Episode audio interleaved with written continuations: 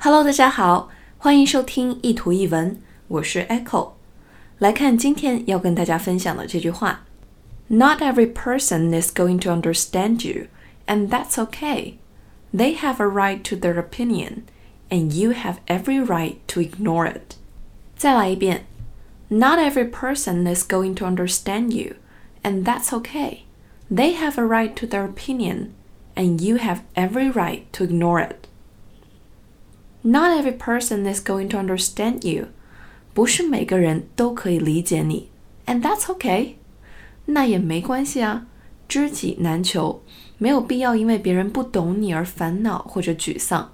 我们要学习第二句话中所传递的、所传递的豁达心态。They have a right to their opinion, and you have every right to ignore it. Right 是个多义词， 除了右边，还可以表示权利的意思。have a right to something，也就是有什么的权利。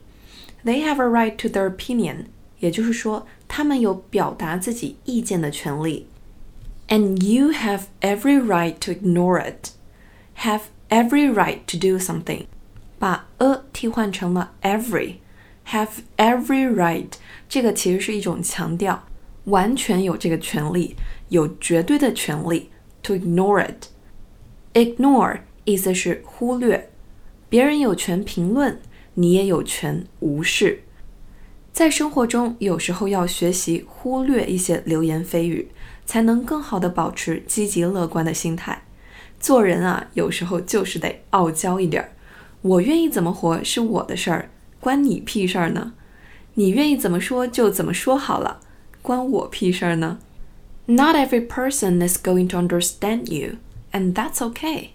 They have a right to their opinion, and you have every right to ignore it. 欢迎大家关注偶尔傲娇的微信公众号“念念英文”以及新浪微博 “Echo 念念英文”。I'll see you there. Bye.